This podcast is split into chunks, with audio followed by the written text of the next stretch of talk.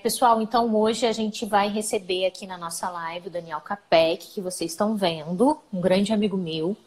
É, vou apresentar para vocês o Daniel brevemente, enquanto o pessoal entra. Eu comecei a live um minutinho antes da hora. É, vou falar um pouco como a gente se conheceu. A gente se conheceu quando eu comecei a fazer mestrado na UERJ. É, tem isso o quê? Uns seis anos. Seis anos, mais ou menos, né? Eu comecei a fazer mestrado na UERJ. O Daniel era muito jovem na época. É, ele tinha acabado de se formar e tinha emendado no mestrado, ele passou super bem. Foi uma das primeiras colocações do mestrado da UERJ, que é super difícil. E a gente se deu bem logo de cara, né? É, Daniel é muito, sempre foi muito estudioso, era muito compenetrado, muito maduro na época. E a gente ainda estava no mestrado, quando ele passou no primeiro concurso para professor, ele foi professor da UFJF durante um tempo. É, até... Oi, Paulo, tudo bom? Tudo bem? É, teve até que correr com o mestrado para poder tomar posse. E depois é, a gente emendou o doutorado, né? Nós dois entramos juntos no mesmo ano. Ele melhor colocado do que eu, diga-se de passagem, é sempre bom lembrar. E, e aí, quando a gente estava no doutorado, o CAPEC fez um concurso para a FRJ, super difícil, e foi aprovado em primeiro lugar, como eu sempre disse que aconteceria desde o início do concurso, né? Então, o CAPEC é professor da FRJ de Direito Administrativo e Direito Constitucional. É, e é sobre esses temas que a gente vai tratar na nossa live de hoje. Então, a gente vai tratar sobre a ótica constitucional, sobre a ótica administrativa dessas muitas medidas que a gente está vendo serem estabelecidas nesse cenário inédito por conta dessa pandemia do coronavírus. Então, o pessoal ainda está entrando. Vou dar a palavra para o Capec para ele dar um oizinho para vocês, se você achar que vale a pena se reapresentar. E aí a gente já começa com os nossos assuntos. A gente tem muita coisa para conversar hoje. A gente sabe que a live tem tempo, então é, vou deixar o Capec se apresentar e aí a gente volta e já começa a tratar desses assuntos, que são muitos, né? Com você, Capec. Noite a todos. É, é, muito feliz de estar aqui enfim, virtualmente, né? Podemos dividir algumas reflexões sobre esse assunto que é instigante para todos, para mim também, tive que estudar um bocado para poder conversar com vocês, porque tudo é muito novo, tudo exige uma certa reflexão, as respostas não estão prontas, né? Mim, nós estamos, nesse caso especial, estão bastante ainda é, cruas. É, como a Isabela gentilmente falou, meu nome é Daniel, sou professor de Constitucional Administrativo da FRJ e é, faço doutorado na UERJ enfim, eu tenho a honra de ser colega da Isabela, já tenho uma graduação com a Isabela, né? Já vai, já são cinco anos. A gente começou a dar em 2015 estamos em 2020, cinco anos. É. E para minha felicidade, fui, de maneira ininterrupta colega dela, fui beneficiado, em todos os sentidos pessoal. A Isabela é muito gente, muito prestativa. Quando eu fiz mestrado, ela estava em Harvard, ela veio no Brasil sempre. E, sei lá, três, quatro no mestrado foi ela que trouxe para mim, a pedido, assim, com a mala dela na mão. Tem um estudante na minha casa chamada Isabela Ferrari, também minha gratidão por essa gentileza dela, esqueci. Ai, ai, é verdade. Eu tinha, eu tinha esquecido dessa passagem, mas é bom saber que eu pude contribuir. É, então vamos lá, vamos começar? É, gente, o CAPEC ele separou três, três grandes bases, três grandes temas. O, a Malu está perguntando qual o tema da live. Malu, hoje a gente vai falar, a gente está numa série do New Law sobre o Covid, as consequências jurídicas. E hoje a gente vai falar sobre as limitações constitucionais, é, as medidas sanitárias adotadas pela União, pelos estados. A gente vai ver o que, que pode, o que, que não pode ser feito, o que está acontecendo, de quem é a competência quais os formatos, né, qual, a, qual a forma, enfim, a gente vai discutir é, essas medidas que estão sendo aplicadas sob a ótica constitucional e administrativa também. É, e o primeiro dos temas, o primeiro dos, das grandes bases que a gente vai discutir com o Daniel Capec é, é a questão da discussão teórica. Então, como é que a gente encaixa essas medidas que estão acontecendo na teoria dos direitos fundamentais e na ideia de estado de exceção? Capec, o que, que você pode falar para a gente sobre esse assunto? Primeiro, acho que podia esclarecer para o pessoal o que, que é teoria dos direitos fundamentais, só para dar uma retomada para quem ainda não sabe o que é. Bom, a teoria dos direitos fundamentais é um campo do direito constitucional que se dedica a estudar as colisões entre direitos fundamentais, como resolver conflitos, é, como teorizar sobre isso. Por exemplo, um elemento que é parte dos estudos que todos conhecem é a, o princípio da proporcionalidade é um elemento da teoria dos direitos fundamentais, é uma forma de solução de conflito entre direitos fundamentais. Então, é, é essa a ideia, esse, esse campo para estudar. E, é, depois de é, começar a frequência, que eu acho legal compartilhar, uma das dificuldades que essa, que essa situação que a gente está vivendo coloca é o fato de que, tradicionalmente, a teoria dos direitos fundamentais ela é fundada numa perspectiva bem individualista da previsão entre direitos. Então, uhum. É, parte dos que Capec, eu vou te pedir para falar só um pouquinho mais devagar, só porque está cortando um pouquinho. Então, fala só um pouquinho mais devagar, que acho que a gente vai entender melhor. É, bom, todo mundo, provavelmente, na faculdade, é, teve a oportunidade de estudar um clássico conflito que é o seguinte: o pintor vai para a Avenida Rio Grande e decide é, pintar o seu quadro. E é, quando ele quando ele resolve fazer isso às seis da tarde, é, a, a, existe uma série de pessoas querendo ir para casa. Então tem um conflito entre o direito à liberdade de locomoção dessas pessoas, por um lado, e de outro é a liberdade artística, né, do pintor.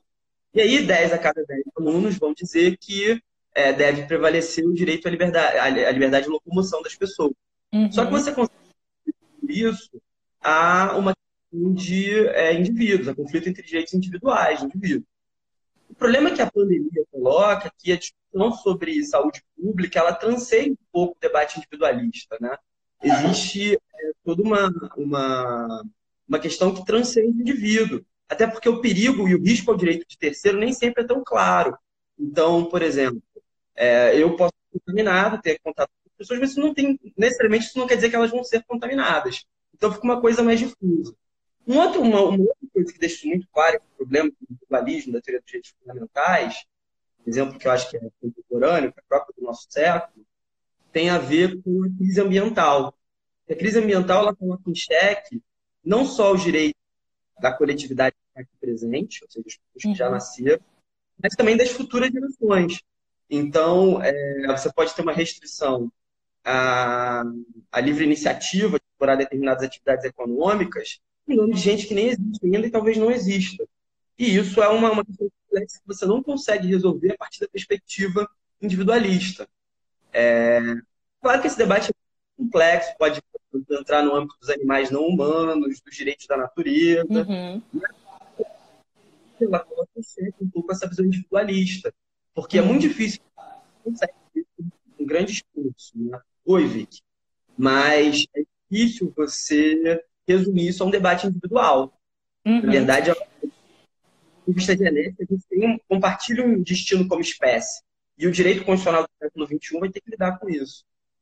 Pronto, então a gente já está falando sobre conflitos entre direitos, sobre a forma de resolver esses conflitos. É, a gente está vendo muita coisa acontecendo nessa linha por conta da pandemia, muitas restrições às liberdades individuais em prol de um coletivo.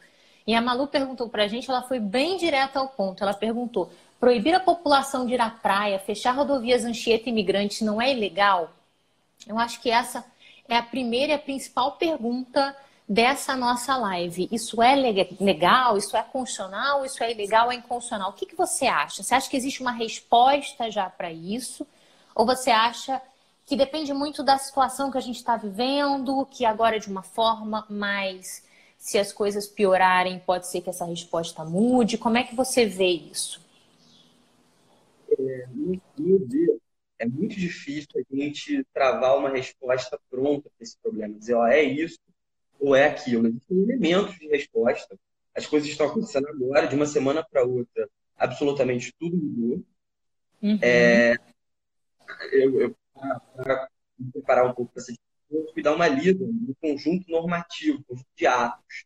Na verdade, existem atos nos mais diversos níveis federativos, com conteúdos absolutamente, às vezes, díspares, que você não consegue tirar uma visão sistemática daquilo. É uma barafunda uhum. no é, é difícil você cravar exatamente do ponto de vista legal como funciona. No entanto, é, os decretos do governador Witzel é, se aproximar aqui, talvez melhore o áudio. Isso. Pode falar um pouquinho mais devagar também, que acho que a gente entende melhor se você falar mais devagar. Estão me ouvindo? Sim. É, o decreto do governador é, Wilson Witzel, é, ele, ele, por exemplo, toma uma medida muito controversa, que é proibir o transporte interestadual de estados com contaminação é, por, por, coronavírus, que estão tendo contágio social, né? Que não sabe dizer de onde veio o vírus. E, é, do ponto de vista constitucional, até hoje, é, entendia-se e está escrito na Constituição explicitamente, mas entendia-se que o dever de é, tratar de assuntos relativos a interestadual era da União. Então, uhum. é meio complexo. Como o governo fazendo isso? Será que ele tem base normativa? Mas, diante desse cenário, fica difícil você questionar também, porque é uma medida que está sendo feita em, em prol da saúde coletiva, e sim, direito à vida de algumas pessoas. Um outro exemplo da complexidade dessa situação é o mesmo decreto do governador que, por exemplo, determina que bares terão que ficar fechados durante 15 dias. E aí existe até súmula do Supremo Tribunal Federal que, que fala sobre o horário de funcionamento de, de, de estabelecimentos comerciais é. Local do município. E aí o governador está regulando isso. No, no, caso de São Paulo, por exemplo, o decreto que determinou a, o fechamento desse tipo de, estabelecimento é do governador, é do prefeito, perdão. Então, existe uma confusão federativa enorme. E, na verdade, como o cenário é de calamidade, todo mundo está preocupado com as possíveis consequências disso, é muito improvável que isso vai ser questionado agora. O grande desafio ser saber como isso vai deixar no futuro, né? quais são as heranças do ponto de vista das competências federais com relação a isso. E deixa eu te perguntar, Capec, eu acho que essa situação acaba envolvendo a gente em algumas discussões que a gente costuma ter. Por exemplo, é, algumas questões, algumas medidas são relativas à saúde pública, que eu acho que é um assunto que pode ser tratado por qualquer das esferas federativas, certo? Só que é, algumas medidas têm consequências em âmbitos específicos, como a gente falou, funcionamento dos bares e restaurantes, é, transporte público, deslocamento, e aí seriam medidas de competência de uma esfera específica. A gente chega numa dificuldade do direito constitucional, que é exatamente quando a gente bate nesses dois campos e é difícil decidir, né? Mas acho que, de forma geral, a nossa tendência intuitiva acaba sendo decidir pela razão maior do estabelecimento daquela medida, que é a questão da saúde mesmo, né? É, nesse momento, um pouco que acaba, claro, é muito importante e é fundamental, como constitucionalista não poderia dizer o contrário, é fundamental você respeitar o formalismo da repartição de porque isso tem um fundamento político, é, tem um fundamento constitucional, mas do ponto de vista prático, do ponto de vista pragmático, estão todos tomando medidas que às vezes se sobrepõem o intuito de preservar é, a, a, a, coletividade. E dificilmente isso vai ser questionado agora. Eu fiz uma pesquisa preliminar sobre a lei, por exemplo, que, que trata do estado de emergência em saúde do coronavírus. A gente uhum. pode até falar sobre o estado de emergência em saúde. É, e até onde eu vi, ninguém questionou isso é, judicialmente. Não está sendo objeto de contestação. Até porque quem vai questionar isso, tendo em vista os motivos que legitimam a criação dessa lei, a edição dessa lei? É, foi bom que você falou sobre a questão do estado de emergência, que eu ia pedir para você falar um pouquinho para o pessoal sobre a diferença de estado de sítio estado de defesa que estão, estão previstos na Constituição e essa ideia de estado de exceção e essa ideia de estado de emergência. Que estado de emergência é esse que não está previsto expressamente na Constituição? Por que, que a gente está recorrendo a um nome, a um instituto, a, esse, a essa criação normativa que não encontra é, respaldo constitucional se a gente teria ferramentas na Constituição já reguladas para tratar desse tipo de situação, né? Onde que as pessoas estão estão encontrando esse instituto? Pois é, então. É, a Constituição Federal, ela, ela dispõe de dois institutos de exceção, né? De excepcionalidade de direitos fundamentais.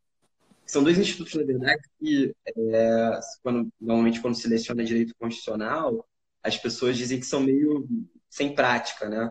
Era o caso da intervenção federal também até 2017, que aí foi, foi, foi usada pela primeira vez a partir da redemocratização. Então a gente tem dois institutos, basicamente, que tratam é, da exceção na, na, da exceção constitucional na nossa ordem atual.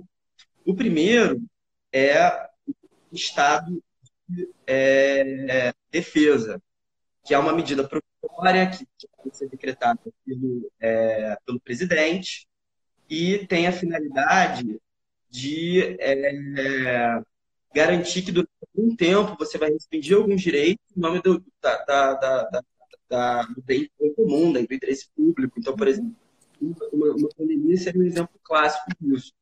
Só que esse instituto ele tem algumas restrições. Ele é bem restrito. O presidente ele pode editar o decreto no, no, estado de defesa por 30 dias, prorrogáveis por mais 30 dias. E os uhum. direitos que podem ser restringidos nesse cenário são bem delimitados. Uhum. Então, é, é, uma, é uma, um estudo mais duro, né, mais engessado. Uhum. O segundo estudo, um pouco mais grave, é o estado de sítio, né, que é decretado pelo presidente com autorização do Congresso Nacional. E aí ele pode ser prorrogado mais vezes, de 30 em 30 dias também. Mas cada vez que o presidente prorroga é, o, o, estado de defesa, o estado de sítio, perdão, o Congresso tem que autorizar novamente. Então, o custo político disso é muito alto. Então, Entendi. aí foi desenvolvido um instrumento paralelo. A legislação, a partir de 2000, 2006, uma lei de 2006, criou a atividade do Estado de emergência em saúde, é, na saúde. 2006 na... ou 2016? 2006, você falou. 2006. 2006. É, algumas das é, pandemias que nós vivemos de outras doenças tropicais. Enfim. E é, criou-se essa. 2011, fiz confusão, 2011. Criou-se esse instituto. Mas esse instituto, na verdade, ele tinha a função básica, pela, quando você lê a legislação, de é, tratar de coisas relativas a serviço público. Eu vou pegar, na, acho que com a mão talvez melhore, gente. Isso. Isso. Pronto, melhorou? Parou de cortar? Eu acho que está melhor. Vamos é, eu acho falando que, verdade, que acho que o próprio pessoal fala pra gente. Gente, melhorou? Tá ruim pra ainda? Mim melhorou.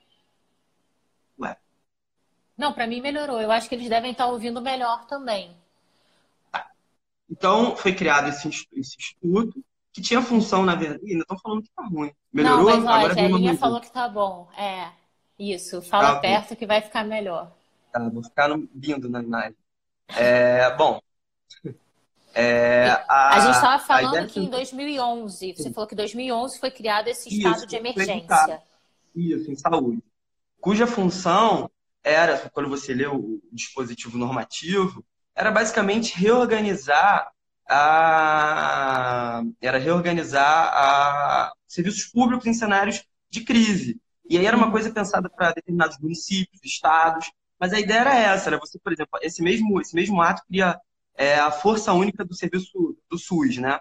seria uhum. você criar uma força única para deslocar de um estado para o outro profissionais de saúde em algum cenário de, de, problema, de pandemia, enfim, de uma doença tropical, sei lá, uma crise de zika, de, de, de dengue, enfim. E aí esse instituto começou, a partir desse ano, começaram a ser editados é, alguns atos normativos que utilizavam esse instituto para fins mais amplos.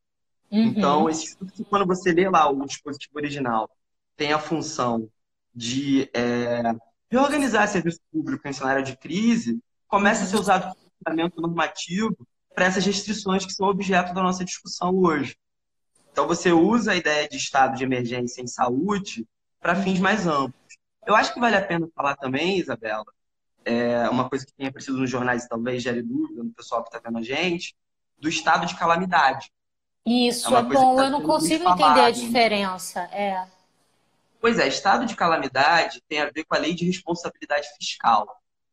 Então, é um instrumento para garantir que o governo possa aumentar seus gastos, uhum. mesmo que é, a arrecadação esteja diminuindo, como uhum. certamente vai acontecer com a, nesse cenário que a gente está vivendo.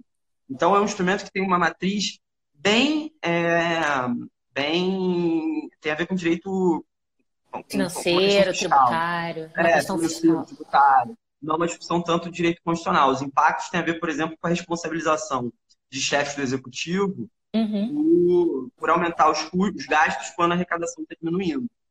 Então, o estado de emergência tem a ver com, a, com as medidas restritivas à liberdade individual, e o estado de calamidade tem mais a ver com a questão fiscal, e é por isso que os dois foram decretados simultaneamente para proteger é, principalmente o executivo em relação às medidas que estão sendo adotadas em vários campos. Só que ninguém resolveu partir nem para o estado de sítio, nem para o estado de defesa, ah, porque isso traria autolimitações para o executivo que não Sim. interessam a eles agora, né? Restrições, enfim. É, isso é o que eu presumo, né? Porque, na verdade, eu nem vi, para ser franco, uma discussão sobre essa possibilidade. Só que esse nível de restrições a direito, enfim, é, é, muito estranho que a gente tenha instrumentos constitucionais super exigentes do ponto de vista é, constitucional, que exigem aprovação do Congresso, que limitam quais direitos podem ser restritos, uhum. e os chefes do Executivo, por decreto, possam fazer coisas mais restritivas. Ou seja, do ponto de vista sistêmico, é um certo uhum. paradoxo.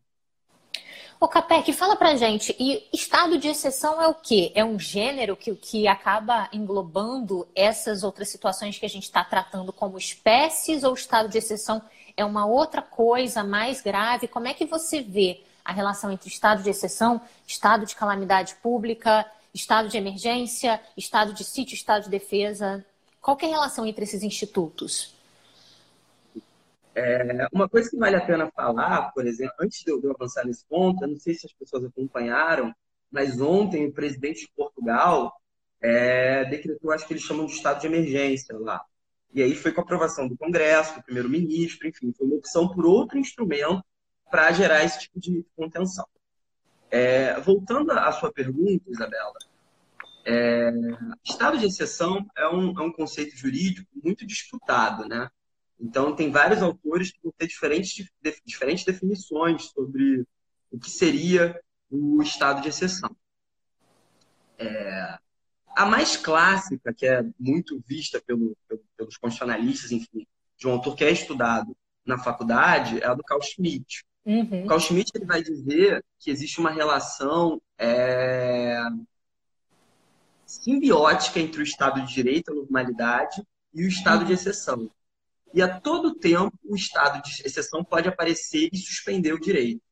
E aí um paradoxo muito forte do constitucionalismo é que a própria Constituição estabelece as condições da sua suspensão. Então, algum tempo atrás, alguns minutos atrás, a gente discutia sobre o estado de sítio e o estado de defesa. São dois exemplos disso. A Constituição estabelecendo as possibilidades de suspensão da sua normalidade.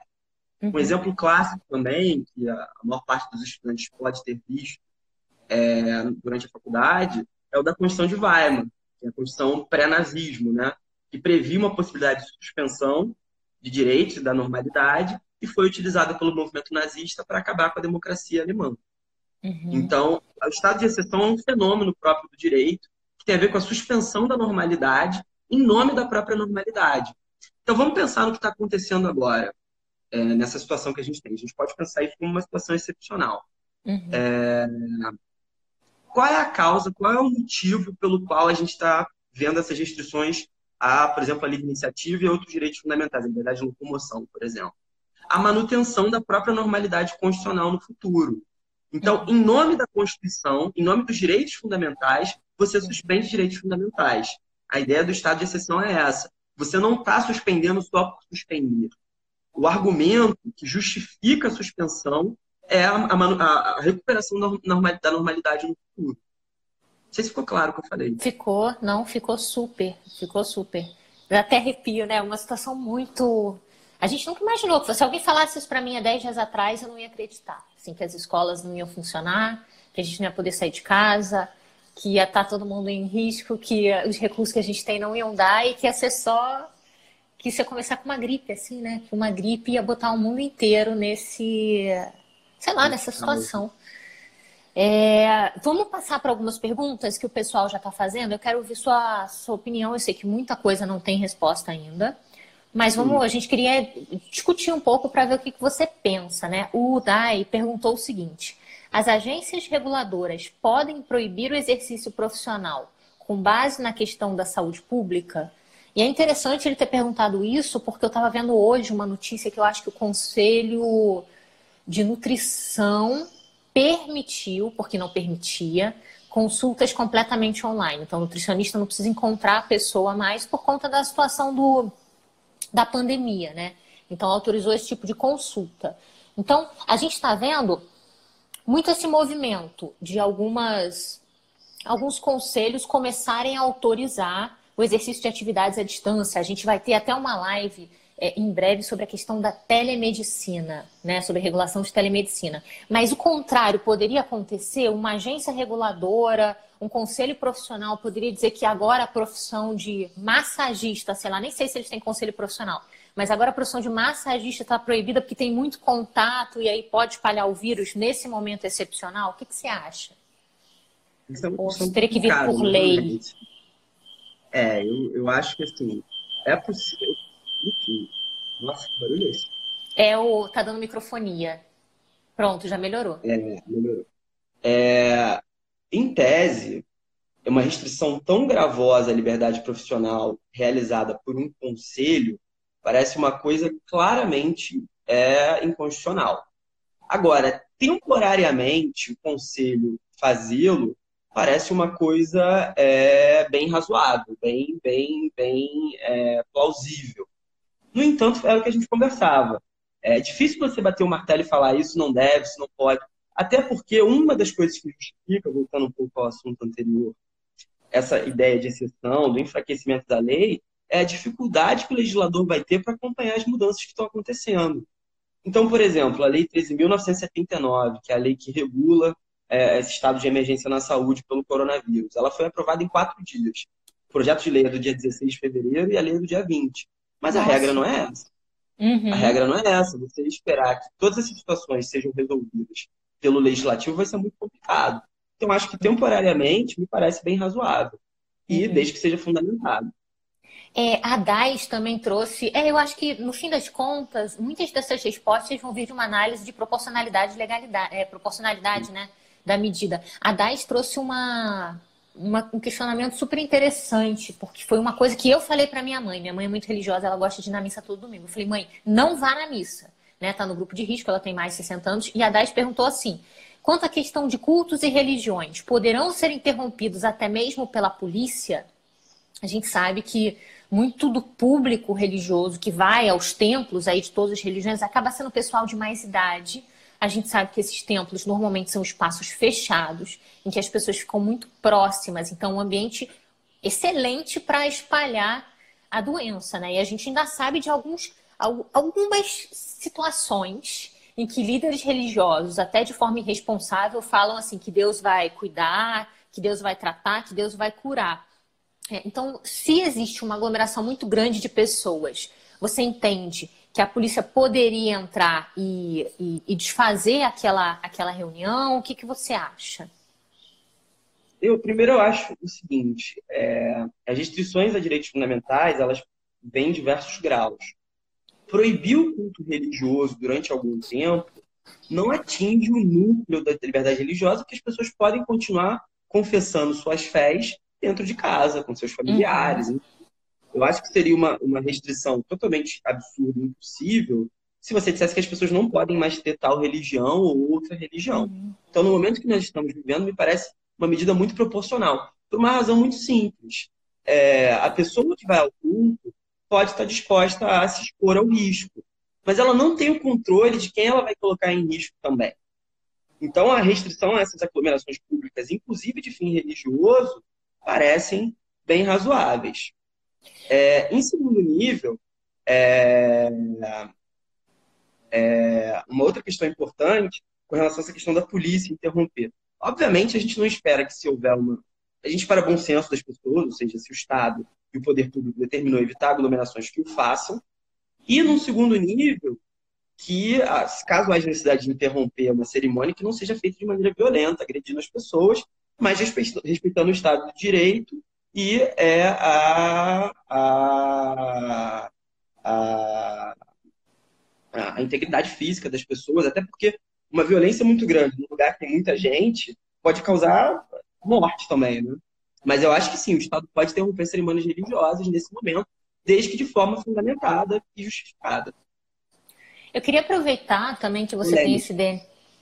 Queria aproveitar que você tem também esse DNA de professor para trazer alguns conceitos para os nossos alunos que nem todo mundo sabe. Então, você falou sobre o núcleo essencial de direitos e eu queria que você falasse assim um pouco sobre esse conceito do núcleo essencial, o que, que ele é, para que, que ele serve, e queria que a gente voltasse para falar um pouco sobre proporcionalidade, razoabilidade, se tem diferença, se não tem, quais são as etapas da proporcionalidade, esse tipo de coisa. Você acha que a gente consegue falar um pouquinho sobre isso? Claro, sim, com prazer. É... Os direitos fundamentais. Existe, enfim, o tempo é curto e é um assunto complexo. Então, vou fazer de uma maneira bem é, resumida, enfim. Daria para a gente fazer de uma maneira mais aprofundada e mais adequada. Mas a ideia é que uma parte da teoria dos direitos fundamentais considera que os direitos fundamentais têm um núcleo essencial. E esse núcleo, para alguns autores, por exemplo, ter, seria irrestringível. Você não poderia restringir esse núcleo. Para outros, esse núcleo é móvel. Mas a ideia central é que qualquer restrição a direitos precisa ter um limite. Você não pode é, claro, uma parte, né? Sempre tem, o direito tem sempre essa história, uma parte, outra parte. Mas a maior parte tem que ter um limite que você não pode ultrapassar nas uhum. restrições. Então, por exemplo, nesse caso que eu acabei de falar, você proibir as pessoas de confessar sua religiosidade dentro de casa é... seria uma coisa totalmente descabida, injustificada e que teria consequências gravíssimas para o direito de liberdade religiosa dessas pessoas. E que não se justificaria no cenário de pandemia, porque o fato de a gente ter uma pandemia não proíbe que eu faça uma oração dentro do meu quarto, ou que eu pratique qualquer ato religioso, enfim, depende da sua uhum. religião. É, com relação à razoabilidade e proporcionalidade, esse é um debate também bem complexo. Né? No Brasil, os dois termos tendem a se confundir. Uhum. Então, por exemplo, há autores que defendem que são a mesma coisa, que são duas vertentes diferentes da mesma coisa. Porque a razoabilidade vem da prática da Suprema Corte norte-americana, e uhum. que é o processo material, né? E a, a proporcionalidade vem da prática da, da Corte alemã. E aí tem uma relação antiga com o direito administrativo, Para boa parte dos autores brasileiros, é a mesma coisa. Só que existe uma parte que diz que, na verdade, seria uma espécie de sincretismo. Sincretismo, por exemplo, é uma expressão usada para falar de religiões que se misturam. Então, uhum. você dizer que razoabilidade e proporcionalidade são a mesma coisa seria uma forma de você misturar coisas que são diferentes. E aí, para esses autores, a razoabilidade teria um conteúdo bem menos restritivo com relação às decisões de direitos fundamentais, analisaria de forma muito mais sucinta, o judiciário seria muito mais deferente, muito mais respeitoso com o legislativo e com o executivo na aplicação da razoabilidade. Falar da minha tese, gente, que isso. É... Aí é difícil demais. É... E a proporcionalidade seria mais restritiva. A proporcionalidade, ela é dividida em três etapas, né? Ela então, tem... só para só eu, só eu resumir para o pessoal. Então, ele falou Sim. que no direito brasileiro, embora a gente trate muitas vezes como sinônimo, a razoabilidade. A gente, quando você olha com um olhar mais preciso, você entende que a origem é diferente. A razoabilidade se origina do direito americano, de uma prática da Suprema Corte. É, a forma como ela é feita é uma forma muito mais imediata, ela não é dividida em etapas, como o americano é, muito mais pragmática, né? Então você olha e diz é razoável, não é razoável. E a proporcionalidade tem uma origem diferente, uma origem no direito alemão. É... E a proporcionalidade, como tudo que os alemães fazem, acaba sendo uma coisa mais organizadinha, assim. Eles dividem a análise da proporcionalidade em etapas. E agora o Capec vai falar para a gente quais são essas três etapas que precisam ser seguidas na ordem, tá, gente? Então você começa da primeira, depois você vai para a segunda, você vai para a terceira. Não são, você não pode mudar a ordem da análise, não, tá? Bom, então a proporcionalidade ela é dividida em três etapas, tradicionalmente. Tradicionalmente não, sempre, né? É, a primeira delas é a adequação. Então você vai analisar se a medida que você propõe fazer, ela atende aquele fim. Então, por exemplo, você é, vedar durante algum tempo é, cultos religiosos é uma maneira de você é, evitar o dano à saúde das pessoas? Isso é uma forma, isso é uma restrição que atende esse fim? Se você atende esse fim, essa medida é adequada. Então, por exemplo, claro, eu sei que é objeto de discordância, estou vendo aqui as mensagens. Mas, por exemplo, você é, evitar culto religioso ou proibi-los durante algum tempo é uma maneira adequada de você evitar o risco à saúde, o direito à saúde de várias pessoas.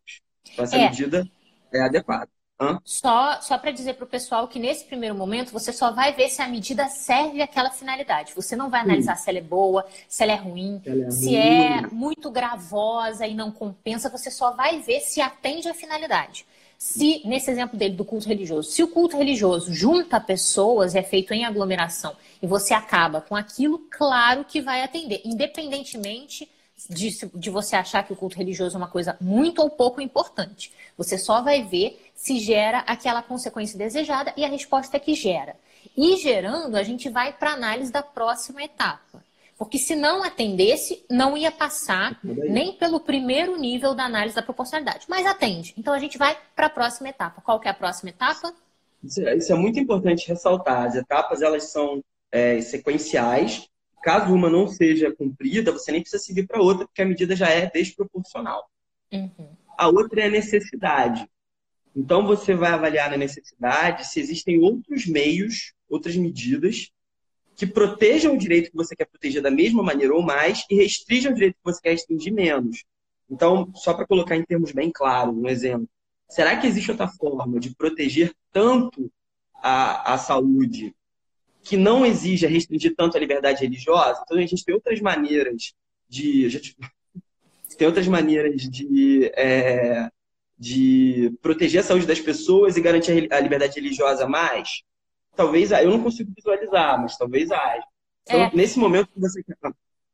É isso Fala. que eu ia dizer, Capec. Por exemplo, se já houvesse uma vacina para o Covid, a gente poderia entender que você poderia vacinar essas pessoas que estão na igreja e aí a gente atenderia a finalidade. Então não haveria necessidade de interromper o culto, bastaria vacinar essas pessoas. É que a gente não tem, como o Capec falou, nesse momento a gente não conhece outra medida menos restritiva, né?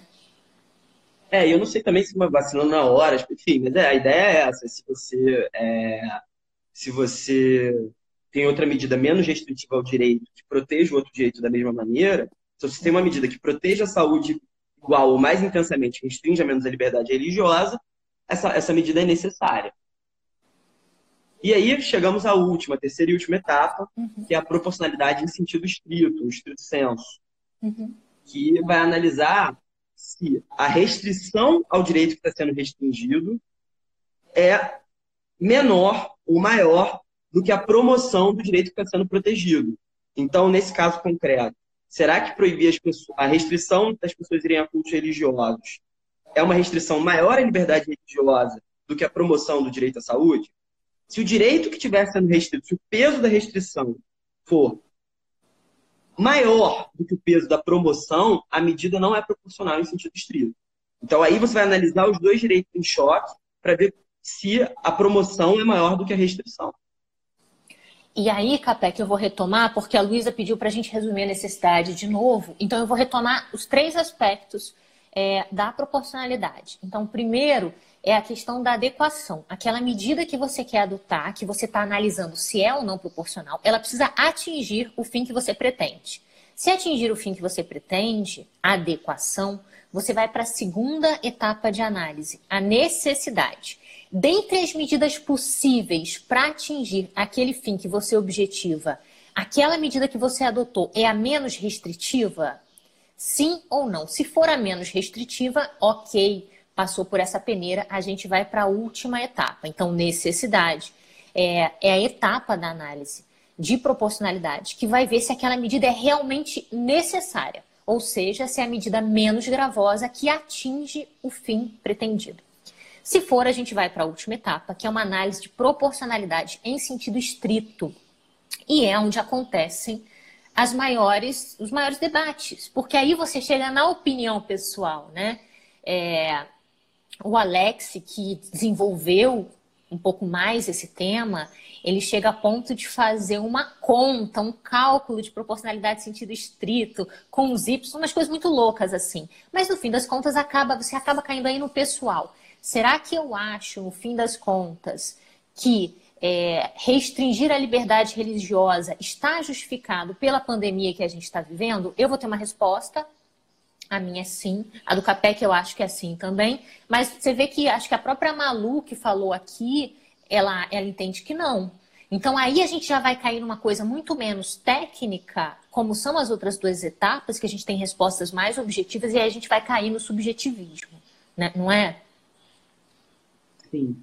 Tem uma questão também que não suscitaram aqui, e que é um tema candente no Brasil há, mais de um século, que é o seguinte: a lei que, que, que estabeleceu a, a, emergência na saúde por causa do coronavírus estabelece que é possível as pessoas serem vacinadas compulsoriamente Nossa. e passarem por exames, serem exumadas compulsoriamente. Uhum. E esse é um tema meio, meio Revolta quente na, na vacina de novo, né? Pois é, as pessoas no início da República Velha, no início do século XX, se revoltaram aqui no Rio de Janeiro por causa de uma vacina que pretendia, é, acho que resolver a febre amarela. E, é, e aí os, os, agentes de saúde entravam na casa das, mulheres, no início do século XX, e vacinavam as pessoas, pediam para as mulheres mostrarem as coxas para serem vacinadas, e aí isso feriu o pudor público da época, né? E aí isso gerou uma revolta, enfim, ficou famosa na história brasileira. E hoje essa, isso não foi muito discutido. É, realmente, é um TBT levado a sério demais. Né? Muito, né? É, Super. E aí a, a, lei permite que você é, faça, exume cadáveres, que você, enfim, faça exames laboratoriais, que você vacine. Só que isso, gente, não é inédito no direito brasileiro, tá? É, existe uma legislação dos anos 70, um decreto, na verdade, que o decreto 78231, decreto 78231, que estabelecia que é obrigatório é, a, a vacinação quando for determinado pelo poder público. Só que é um decreto da ditadura, né? Então tem dúvidas, enfim, se isso foi recepcionado ou não. Recepção, como todos lembram, é a possibilidade da legislação infraconstitucional e anterior à Constituição atual ser considerada compatível com a Constituição vigente. Bom, e uma legislação é, pós-redemocratização é o ECA. O ECA estabelece que a obrigação dos pais é vacinarem os filhos. Então, não é novidade. Exames também são compulsórios nessa legislação. E aí, tem toda uma discussão sobre a compulsoriedade de exame de DNA em questão de paternidade, né? Uhum. E tosse, né? é, porque, tô brincando, porque é, existe um entendimento jurisprudencial meio consolidado que você não pode obrigar as pessoas a fazer exames nessas situações, mas a lei autoriza explicitamente que sejam feitos exames. O Capec, então vamos voltar aqui, aproveitar que você falou de novo sobre esses fundamentos, sobre a lei. E aproveitar a pergunta aí do suporte para leitura, está perguntando para a gente qual seria o fundamento legal ou constitucional para restrição de cultos. Acaba sendo algum decreto fundamentado no direito à saúde? Então, eu acho que de alguma forma o fundamento último para tudo que a gente está vivendo é o direito à saúde e meio que um dever do Estado de tutelar a saúde coletiva que estão na Constituição, né? Que a gente pode reconduzir a um princípio constitucional não só um direito, muito, muito mais que um, um direito, um dever do Estado mesmo, né? E, e, mais que um dever do Estado, acho que um dever de todos os entes federativos. É isso que a gente está falando, né? Tem umas medidas muito loucas que parece, assim, que a gente olha e fala, nossa, isso devia ter sido determinado pela União.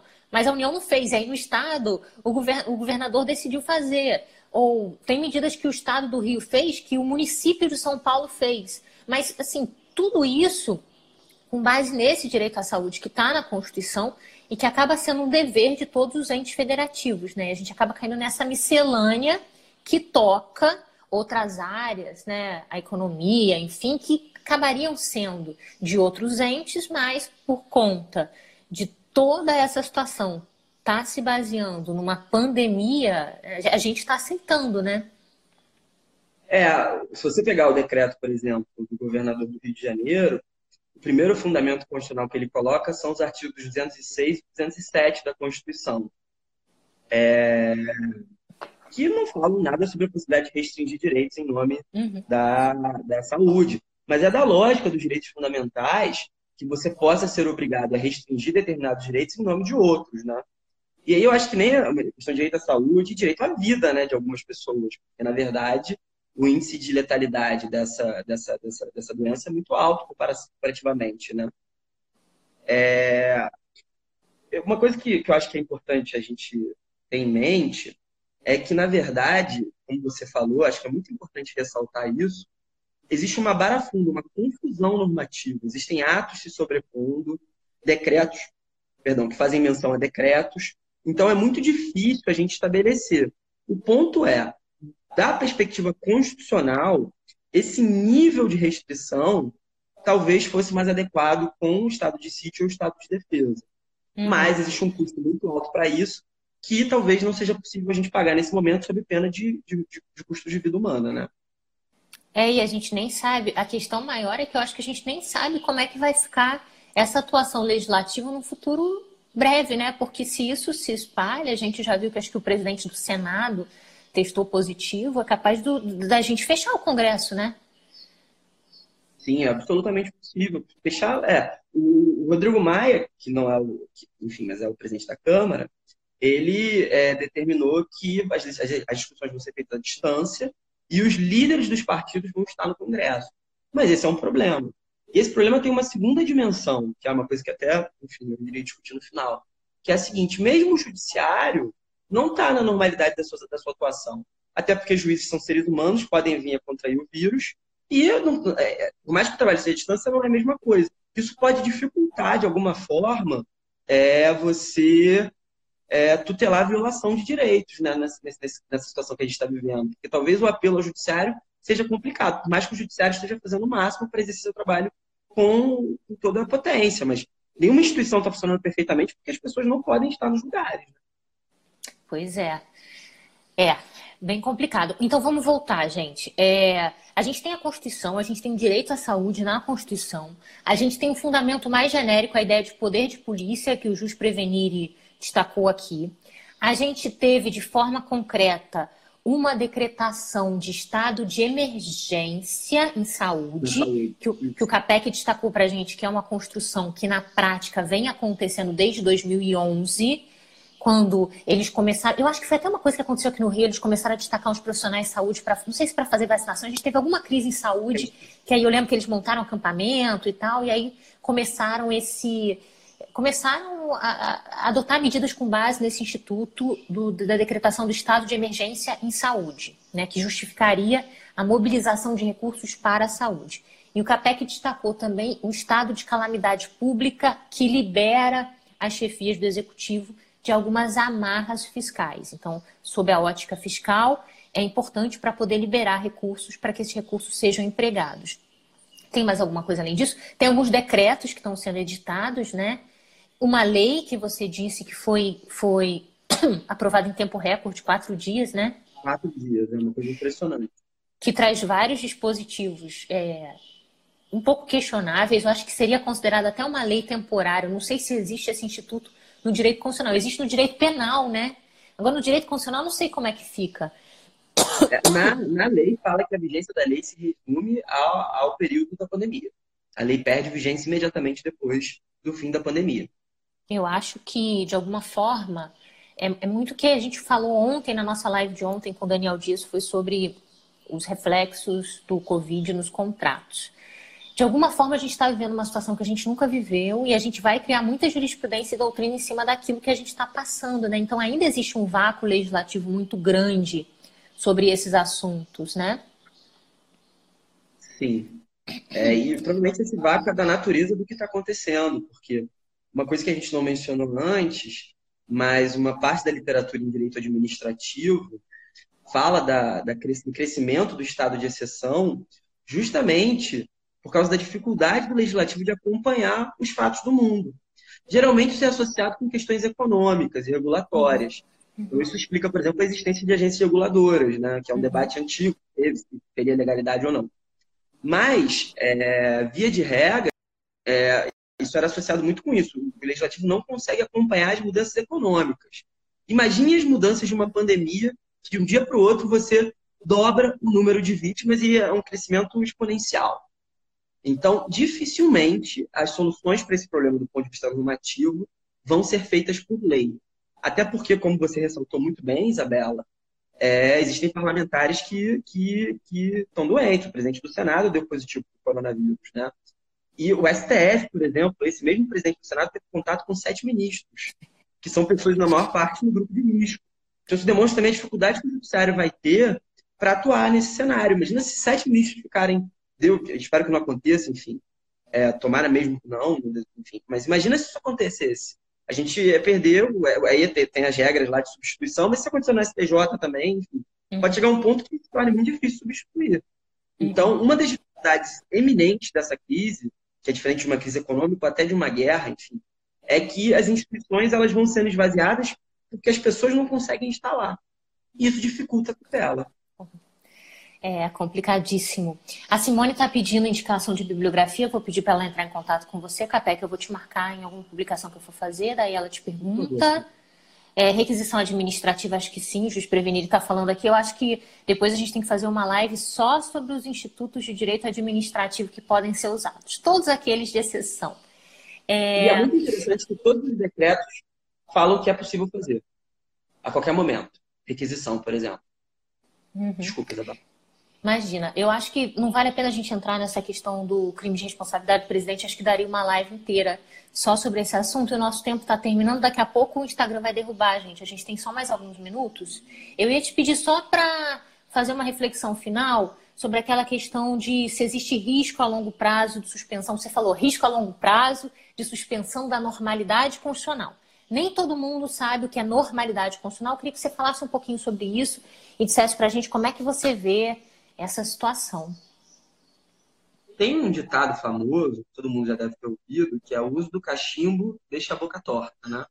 Ou seja, as práticas elas vão nos moldando. E isso tem uma dimensão na democracia, se nós atuamos de forma democrática, respeitando o Estado de Direito e a normalidade constitucional, ou seja, as regras do jogo como elas estão postas, é, a gente se acostuma com isso e a democracia se consolida. Por outro lado, se nós nos acostumamos a excepcionar direitos, a desrespeitar formalidades, competências, como era o que a gente discutia antes, isso acaba deformando a nossa prática institucional. Então, acho que tem três riscos assim principais na continuidade desse Estado ou, e no aprofundamento dele. O primeiro risco é o que muitos de vocês colocaram aqui nas mensagens, não deu para responder todos, infelizmente, mas enfim, quem quiser me procurar, fica à vontade, eu adoro discutir esse assunto.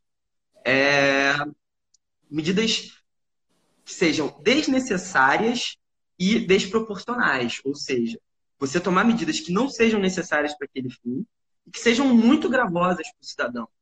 Por exemplo, imagine, imaginemos que alguém proibisse as pessoas de sair de casa uhum. para qualquer fim. E as pessoas vão morrer de fome, de alienação. Então, assim, um dos riscos de você apelar sempre à excepcionalidade é uhum. que ela pode ser usada de forma desmedida. E é difícil uhum. controlar as medidas de exceção enquanto a exceção está acontecendo. Durante uhum. a pandemia vai ser muito difícil controlar excessos, a verdade é essa. Uhum. O Gustavo Benemon, por exemplo, professor da UERJ, tem um livro sobre uhum. poder de polícia, ele uhum. diz que é para controlar depois, durante é muito difícil. Uhum. Um segundo risco, que eu já mencionei aqui com vocês, é a, a, do enfraquecimento das instituições. Ou uhum. seja, como as pessoas estão afastadas, os parlamentares estão ficando doentes, os juízes estão ficando doentes, os freios e contrapesos que são próprios do constitucionalismo vão se tornando menos efetivos. Imaginemos que sete ministros do Supremo fiquem doentes. Como eu falei, espero que inclusive foi um querido professor. É, imagina que isso aconteça. O dano que isso pode gerar e a dificuldade que vai ter de controlar as medidas do, do executivo vai ser muito alto.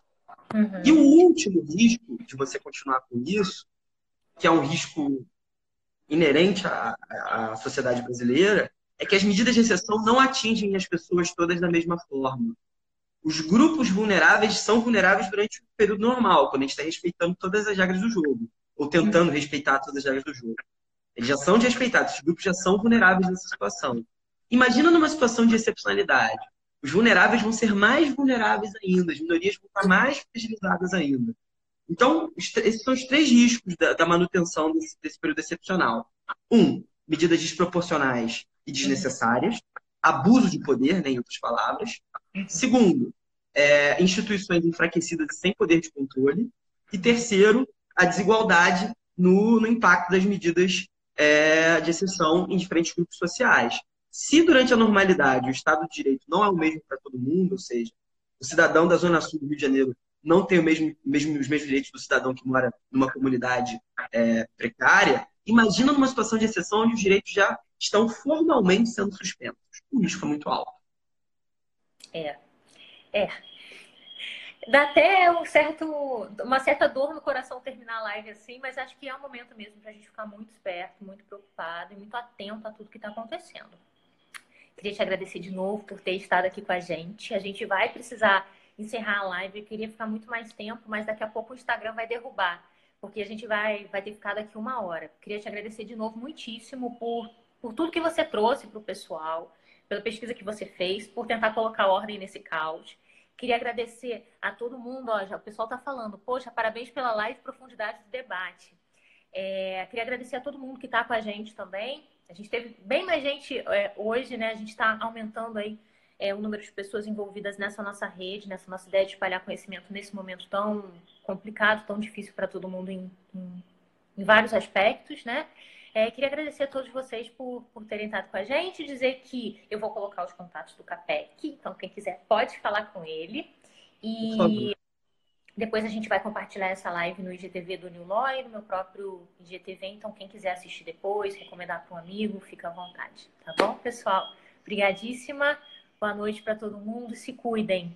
Tchau, tchau. Tchau.